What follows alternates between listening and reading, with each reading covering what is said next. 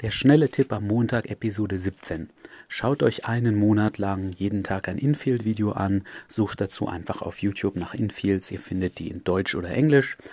Achtet darauf, dass ihr einen Coach findet, der das Interesse der Frau weckt. Das heißt, schon in der ersten Minute, ersten zwei Minuten muss die Frau entweder Fragen stellen oder viel lachen, am besten beides, oder viel von sich selber erzählen und sie muss entspannt dastehen.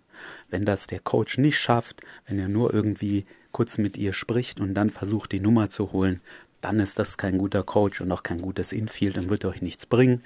Schaut ihr euch aber ein gutes Infield jeden Tag an, dann verspreche ich euch, dass ihr euch mit der Zeit diese Fähigkeiten auch von diesem Coach indirekt ein bisschen aneignen werdet.